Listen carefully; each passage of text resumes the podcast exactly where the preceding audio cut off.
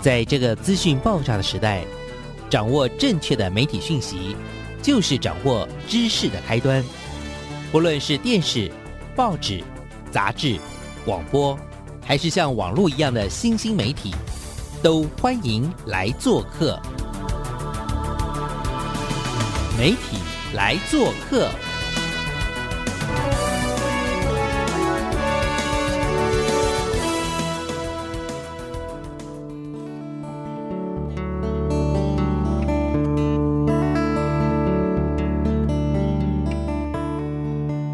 大小事，欢迎来做客，我是主持人小黄老师。各位空中的听众朋友，大家早安，很开心啊，又在空中跟所有听众朋友相会。这礼拜为大家邀请到的是一个我自己也非常非常喜欢的主题。不过呢，我今天跟这位受访者，我们两个呢经历了一段时间的努力，我们俩终于相见了。那但是呢，在我们没有相见之前，我其实已经看过他一系列的作品啊。那从二零二一年的那时候就出了一系列的叫《猎人们》这样子的一部漫画作品，以及呢，在最近最近在二零二二年的年尾。到二零二三年年初呢，哇，我又得到了两本很厉害的新书，一本新书叫做《指缝中的太阳》，一本叫做《喂猫的女孩》哦。那我自己在读的时候就一直在想说，我不要读那么快，因为漫画读太快，一下就读完了，对不对？我要好好的欣赏一下它的画风，还有里面的故事。不过在看的过程当中，有时候在想说。这个故事有一点点让人忧伤，可是又觉得是一个非常非常重要的事情。为什么？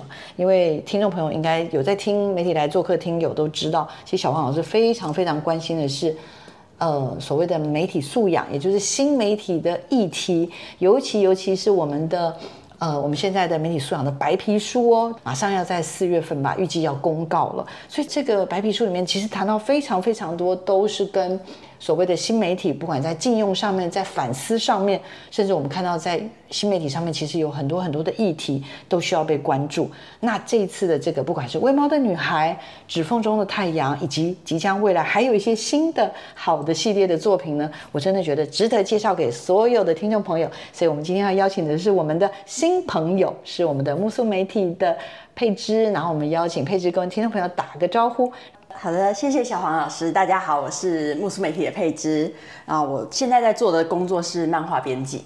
嗯，对。然后我们部门很小，所以什么事都要做。之前这个我们的公司的总经理孙青啊，孙姐，那她其实呢就特别跟我讲说，哎，我现在在这个木素媒体，然后担任顾问的工作，然后她也就是协助在开着一系列这样子的一个漫画的专案嘛，哈。那我自己也觉得很有趣。所以佩芝，你是学漫画的吗？刚刚我预防我才知道。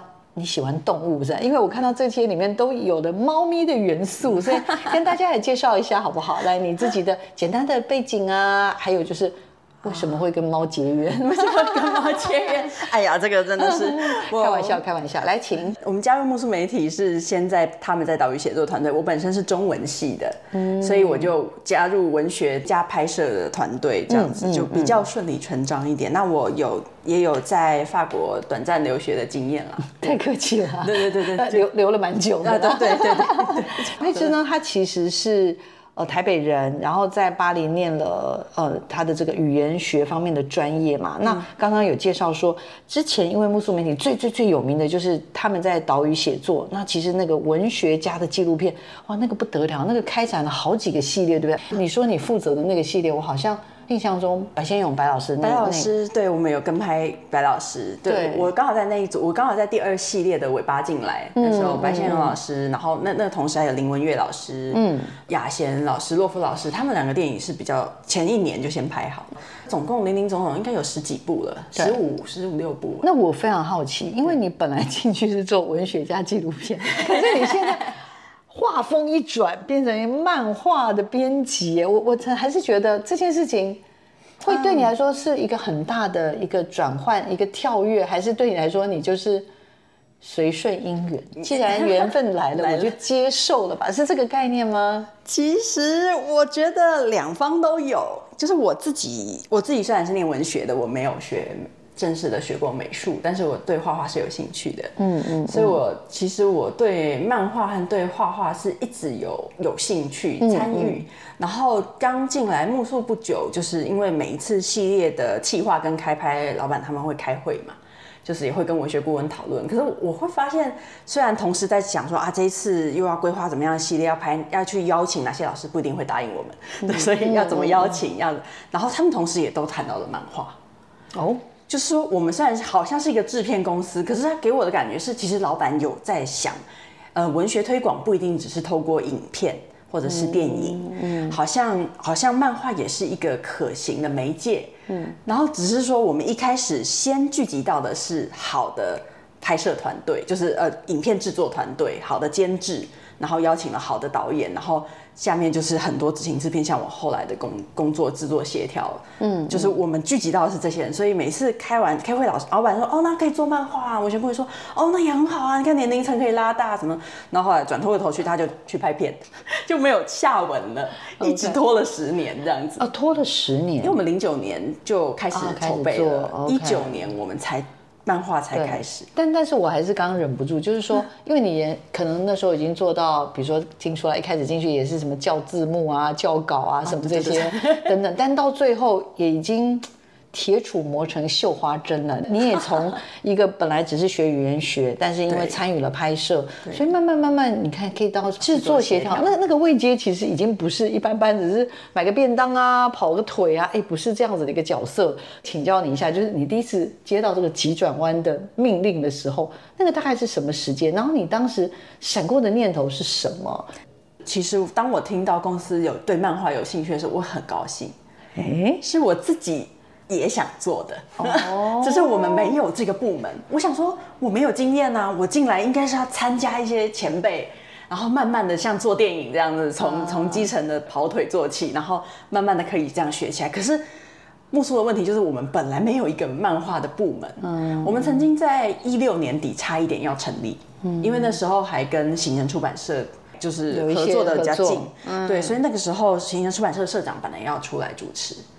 对，那时候我马上差一点，差一点我就投转部门履历哦，我真的想要参加，然后我，然后我也觉得我我不得其门，或者我我真的就是什么都不知道，因为台湾也没有一个学程是教你怎么做这个漫画出版的，嗯，所以我那时候真的是已经准备好。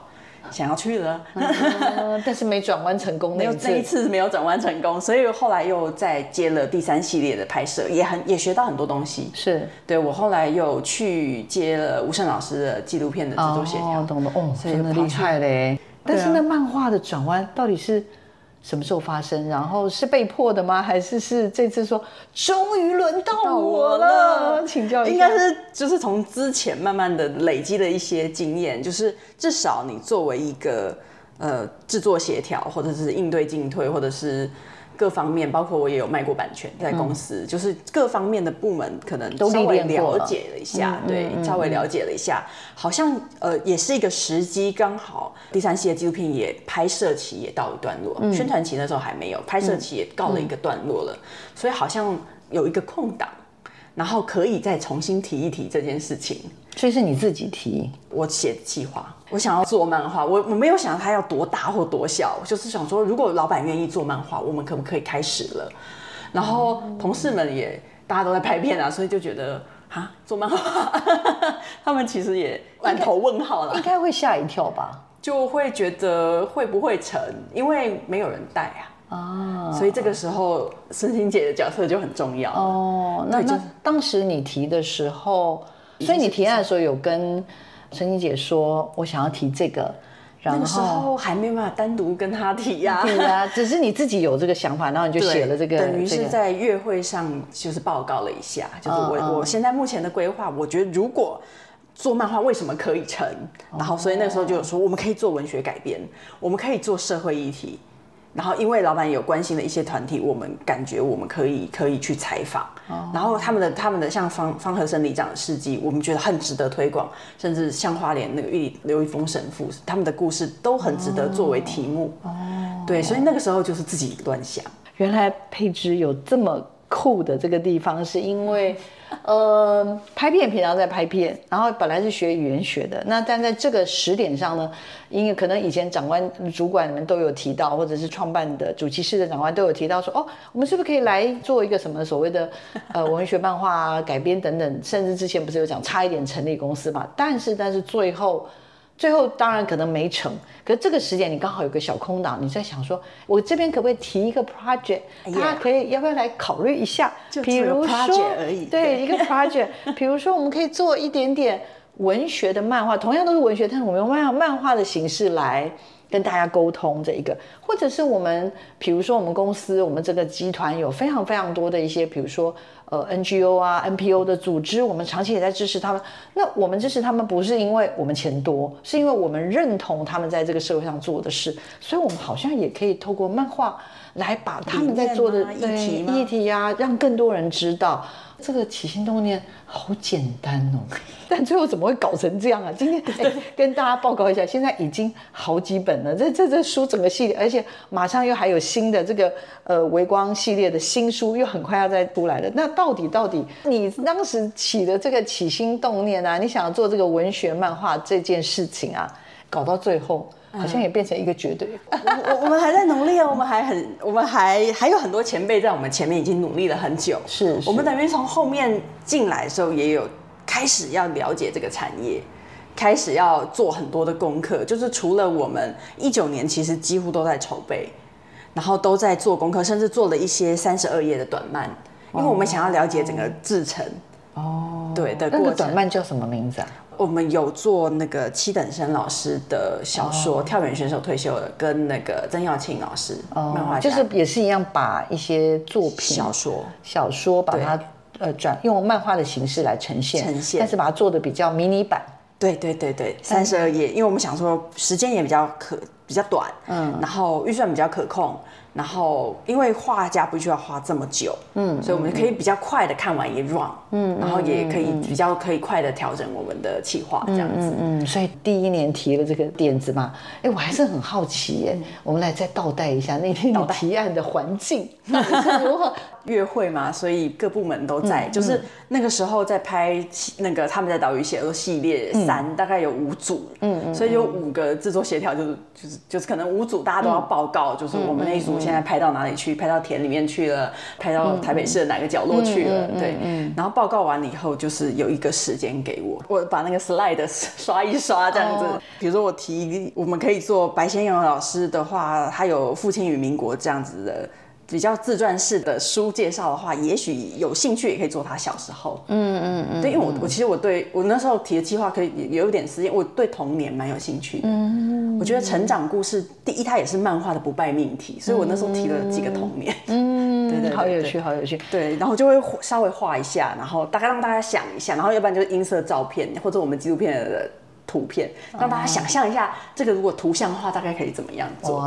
然后再提方里长啊，再提刘神父啊什么的，就稍微稍微做了一下这样子的。那天，请问当你报告完之后，除了五个制作协调，我猜，因为他们都是拍片，还有老板啊，还有很多，还有顾问啊，很多。那 五个人，我猜可能问号的成分稍微居多一滴滴。对，大家都觉得哦。但是我比较好奇，就是。刚刚讲的老板啦，或者是执行长啦，或者是这些高层，他们是觉得他们有露出微笑吗？还是他们是皱眉头？还是哦静静默更久？老板基本上是蛮鼓励的，他甚至跟我说：“哦，好啊，你前面先从文学开始啊，那如果你后面想做武侠，我也是不反对了。” 他其实是很宽容的，而且他是想说，终于有个人要。跳下去，一 步一步，终于在他就是碎念了多年 之后，可能碎念多年，十年之后，碎念多年之后，终于有一个人说：“好了，那我们来不来做做做看？好像可以做成这样，好像可以做成那样。”嗯，他就开心，因为这种有点像是从内部长出来的一种自己想要做的挑战嘛。申心姐觉得。这个报告还是有点空泛，他觉得还有很多细节没有讲清楚。但是当然，就是当然，他都是很帮忙、很支持的，他是关心。所以后面他就真的愿意跟我一起，就是陪伴着你，就是探偷袭下去，探索这探索探索这条漫画对出版之路。刚开始可能也不知道出版界的人脉可以怎么邀约，然后认识的画家也不够多。我们甚至一开始还有做呃实验期，还有邀请电视的。编剧来做漫画剧本的，嗯，就是因为我们一开始能够邀约到的比较是电视圈，嗯，对，就是或影视圈的文字工作者这样子，是是，对，所以然后要不然就是呃，他认识的学校的老师有没有美术相关科系的可以推荐学生，嗯嗯，来看一下有没有参与我们的新计划。其实目前为止，我们大概已经出了，包括猎人们啊，这个猫猫猫爸爸跟。什么李家宝啊，对吧？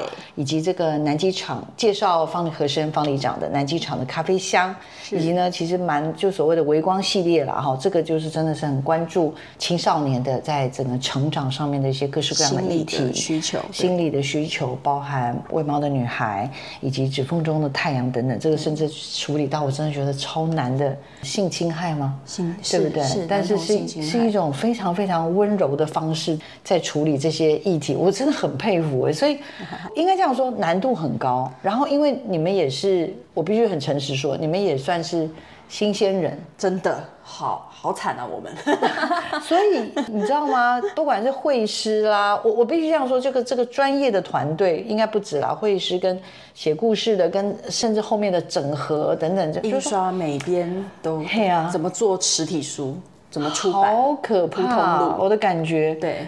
好，我们先回过头去，这些大家怎么被说服跟入坑啊？因为我的意思说，长官同意当然很好，表示有人要出钱嘛。但是没有人要出力的话也不行。对，就是你还是比如说前面那五个大家都黑人问号，而且他们都很忙的人，他们应该你叫他们来做，应该应该是会敲你头吧？对啊，说佩芝，你觉得我还不够忙吗？忙吗？所以我出个剧本吗？对啊，所以看来应该是要有点要外求，等于是要去拜访，请意去了解制作的流程。但是听人家讲一百遍。嗯，自己做还是不一样，还是得要自个儿 头要自己要写下去。这边当然也是有一些紧张跟刺激的事情，这这个可以混着谈了哈。没问题。呃，如果是这样的话，举个例子，比如说像绘师啊，或者这些专业团队，像刚刚讲，甚至是整合，甚至印刷，应该一路以来颠颠簸簸，是应该摔了大概我看没有千次。我觉得百次应该不止，千次以上了，对不对？还好前面有比较短篇的练习，短篇的练习，那个时候就已经知道有多地狱，就是真的没有了，还好啦。所以，所以还是好奇耶，你通常你的论述是什么，会让你觉得比较容易打动？这些跟你一起工作，不管是专业团队或者甚至会师或者写故事的人，来，你我们可不可以顺一下这个逻辑？通常你会说：“大家好，你好，我是木素媒体。”不不不不，你一定会要要我们是有一个论述来，准备准备三二开始。啊，某某老师你好，嗯嗯，就是之前也看了很多您的什么什么作品，什么什么作品，觉得啊，您的画风我们就是都有在追，非常欣赏。然后我们这边有一个 project，不知道有您有没有兴趣参加？对对，我们是之前是做文学。纪录片的团队，所以我们是有文学漫画改编。然后这一次我们想做一个跟动物保护有关的主题，但是他是有有有一个作家，他他写了他自己跟动物之间的故事。嗯，然后老师不知道有没有？哎，老师最近有没有档期？这很重要。嗯，OK，先问。呃，就先表达来意，哎，然后我们的初心是什么？再来，对，老师，我们是你的粉丝，所以我们也想知道，如果有合作的话，有没有档期？对，然后大概排程会是如何，对不对？是不是这样？好好好，那这是文学的部分，我觉得好像，呃，应该怎么讲？可能有机会打动，因为如果你知道它的脉络，它也就是关关心文学的话，这是一种嘛。那我们这次出的这个刚出的《喂猫的女孩》跟《指缝中的太阳》，我直觉。找的人可能比较相对来说，是不是稍微偏商业一点点，或者是是的，对不对？然后他的就是是不是？那这个的话术，我感觉上好像可能就要有一点点的调整或者准备，然后以及就是我还是觉得在过程中，我我猜了，我猜了，因为他毕竟要肩负的责任或压力会更大，我在猜，所以 所以就是在那个进退啊，或者在在做很多事情的时候，可能难度会更高。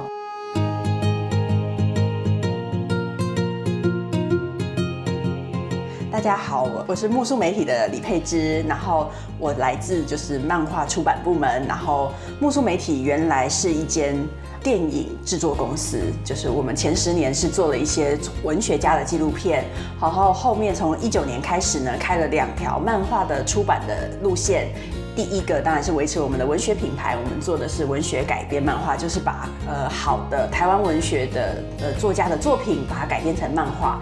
然后第二当然就是我们关心的一些社会议题，我们做一些企划跟邀请漫画家加入，然后做重新的编剧，然后来探讨一些重要的议题，这样子。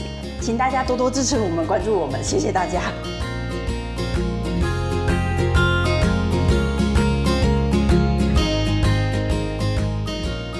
在我们佩芝同学 勇敢的起来提案之后，说他说我终于等到你了，然 后就启动了这个系列。目前已经完成的是《猎人们》《猫爸爸李家宝》这个这一本，以及南机场的咖啡香，对，还有喂猫的女孩，以及指缝中的太阳等等。那这中间其实是。至少是两种系列，对不对？对，一个是文学系列，当然就是延续我们的文学品牌；另外一个就是我们关注的社会议题。社会议题，微光系列又是一个子系列，它就更聚焦在青少年心理和校园的各种心理问题。没错，所以小王老师这采访呢，还有个最重要的目的，就是要大推这个系列，就是微光系。为什么？我觉得以小王老师自己的观察，就是。在教育现场，其实有非常非常多的问题跟议题，不断每一天都不断的在发生。嗯，OK，然后像比如说最近好了，可能除了我们现在关心的这些议题，然后新媒体各式各样的，甚至所谓的性暴力、性剥削，然后霸凌等等这些东西之外，它其实像最近可能大家都在讨论的那个 AI 人工智慧等等这些东西，就是。几乎在这个校园现场，每一天都有冒不停的这样子的一个新的议题，然后孩子们面对到的挑战也是前所未有的挑战，所以我真的非常非常的感谢，就是有这些书籍的出现。为什么？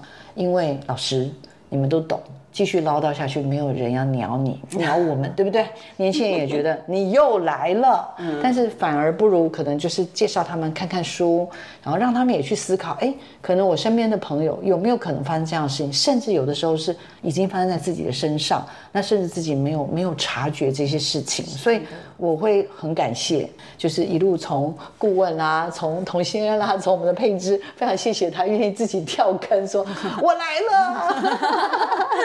好了，我们继续要让佩芝聊，因为刚刚呢，我们在听歌的时候，我就一直拷打他说：“哎，佩芝，请问一下，你们这些作品啊，到底在那个制作的过程当中有什么不一样啊？或者是有一些什么？因为真的去我们看到一个漫画哈，其实我们有时候一般的想象就是说，这个人他关心这个问题是不是好，那他就要画这个议题的漫画这样。”可是，如果这样的话，听起来木素媒体它制作的流程跟关心的角度就会蛮不一样的，因为我们是有目的的。比如说，我们是推广文学，我们是希望去聚焦一些儿童跟青少年，他们现在应该要去了解的。我们也观察到大家现在最困难的事情，所以我们的产制流程应该跟一般人不太一样吧？我们本身跟漫画家合作的方式就跟一般出版社可能不太一样，嗯，因为我们是计划导向出版社，是等于。来跟参加我们的老师，我们真的非常感谢，因为我们都是做命题作文，嗯，命题作文，对，老师没办法，就是自己把自由发自由发挥的题目带回来。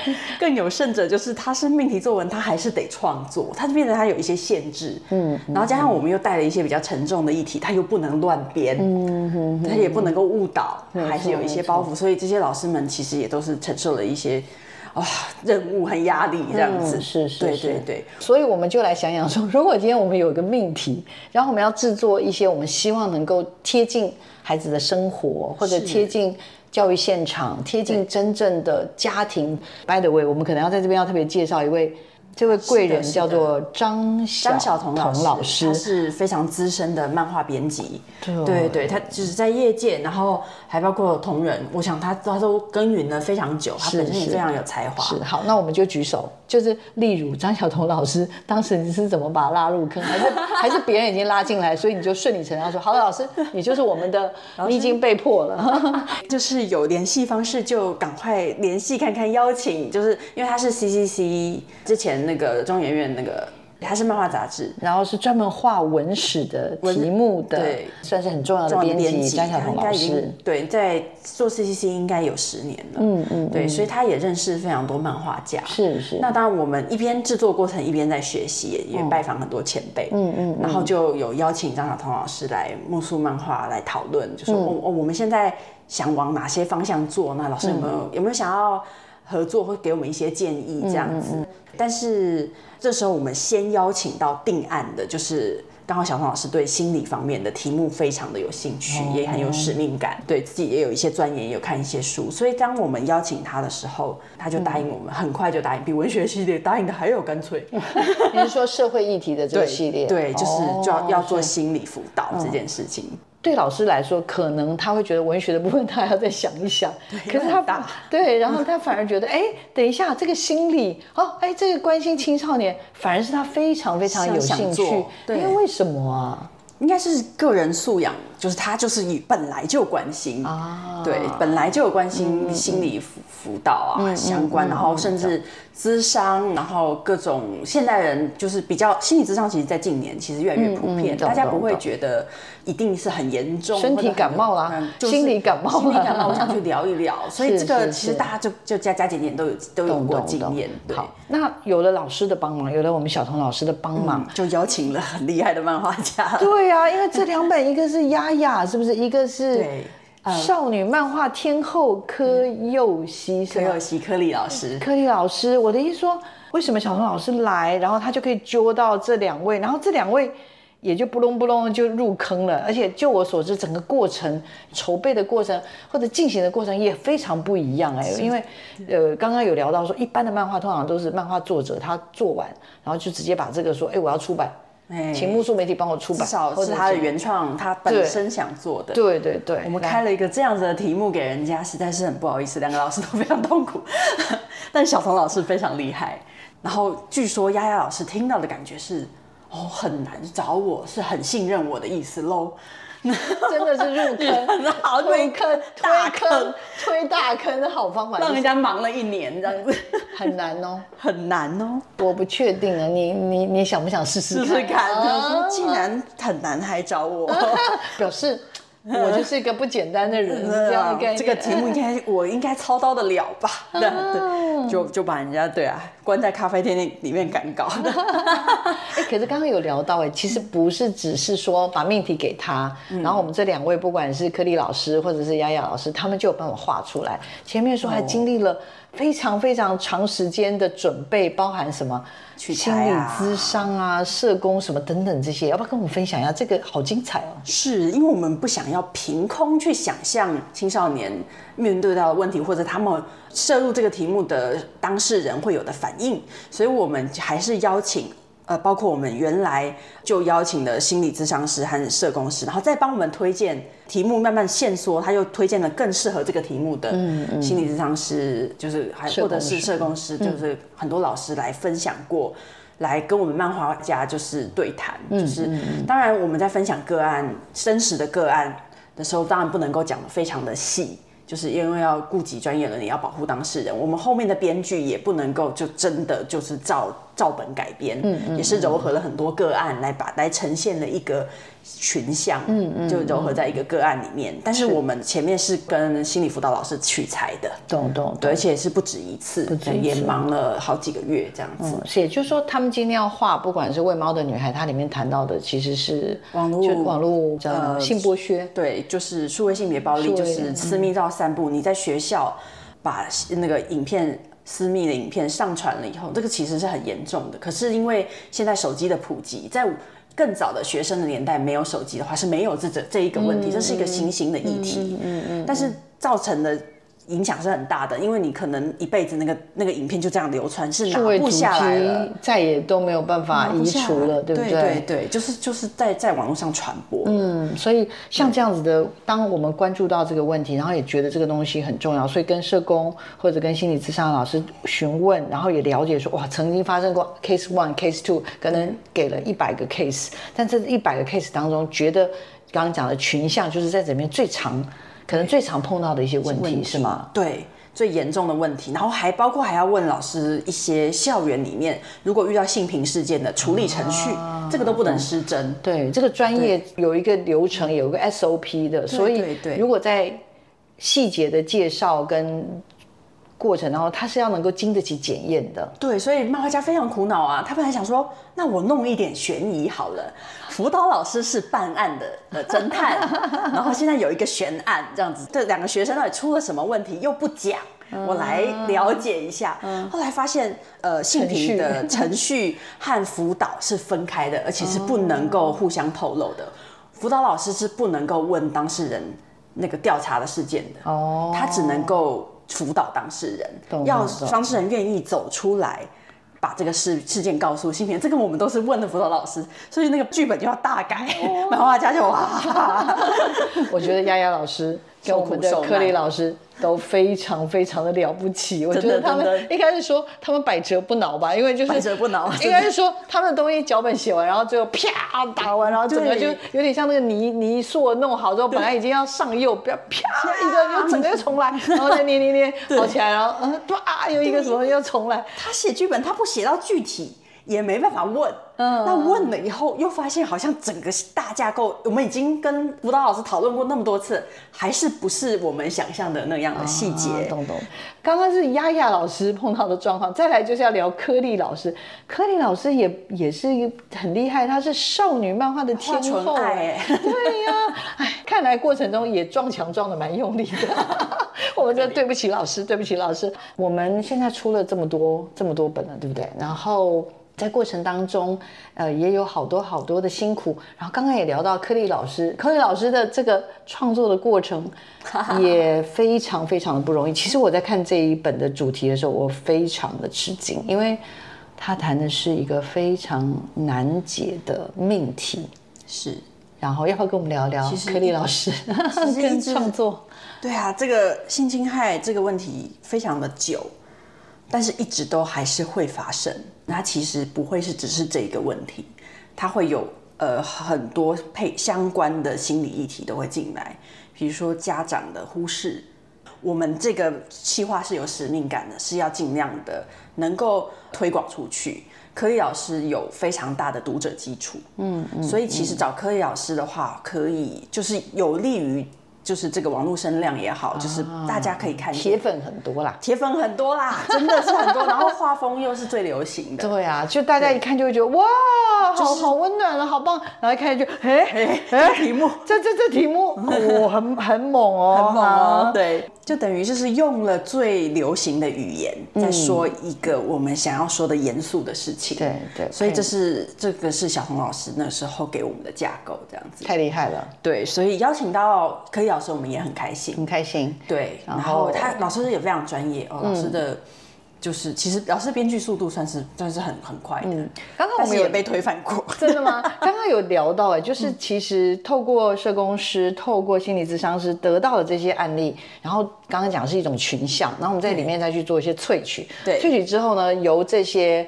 漫画家可能有的是透过编剧，有的就他们自己就开始产生那个故事嘛。对。那可是又要来回检视，因为这东西是不是符合了刚刚讲的？可能有一些处理的流程。对。甚至在过程当中，他说：“哎，不对，不对，不对。”通常他们的反应不会有这样。对啊，像像柯以老师他画少女漫画，他少女漫画就是要纯爱嘛，谈恋爱。嗯。可是社工师。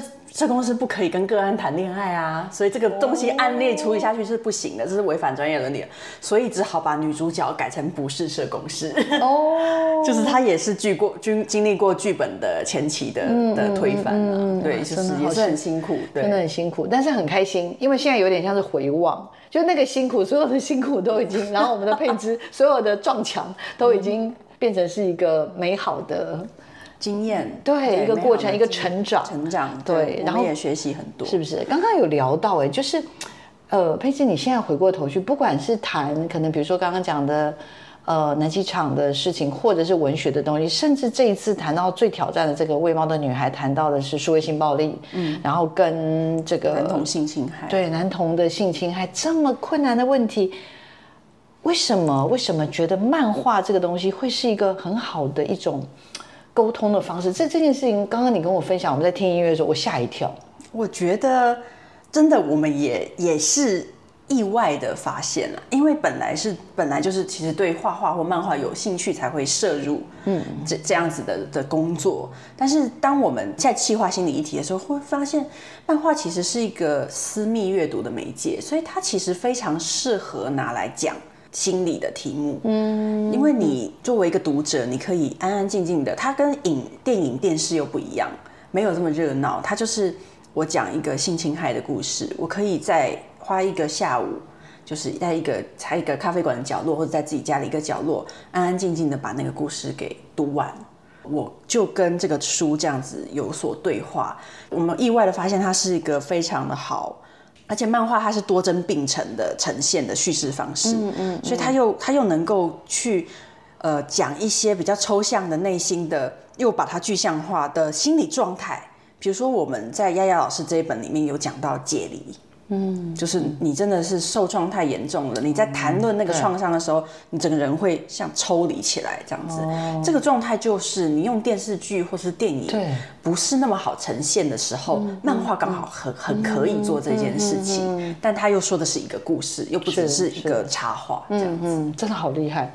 一方面又佩服，一方面又觉得很开心，因为知道过程肯定很辛苦，但是很开心，他终于走过了，而且还在继续往前。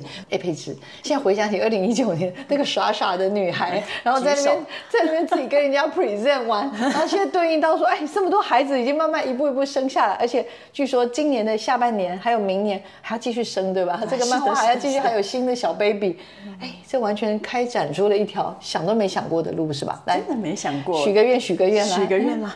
许个愿是希望台湾的漫画产业的环境越来越能够有一个规模跟正常化。我们当然是很有使命要推广这些重要的议题跟文学作品，但是在摄入漫画同时，我们当然也是很认真的在做，在投入漫画产业，所以也知道漫画家还有前期的出版社也好，前辈也好，他们其实真的也非常的辛苦。是是，对，因为我们。当然是市场不大，然后再加上前面漫画创作是有断层的，因为有曾经有一代的漫画家不见了嘛。嗯，对，所以嗯，现在要重新把他们再聚集回来，然后再把读者给聚集回来，因为大家现在市面上大家他还是看日漫为主流，欧漫在近几年比较有被介绍进来。那台湾的漫画家就变成，我们现在还风格都还在在，都还在碰撞跟摸索。包括木树其实也有也有挑选风格，我们是想，呃，柔和更更细的作画，所以我们有的时候邀请不是邀请漫画家，我们还会邀请动画师。像我们这次邀请到的动画师，他是专以前是他是画中西美术国画的，他是呃国画跟西画都画的非常好的，他是美术系的。嗯，所以他的他会带来的画风就跟我们传统的。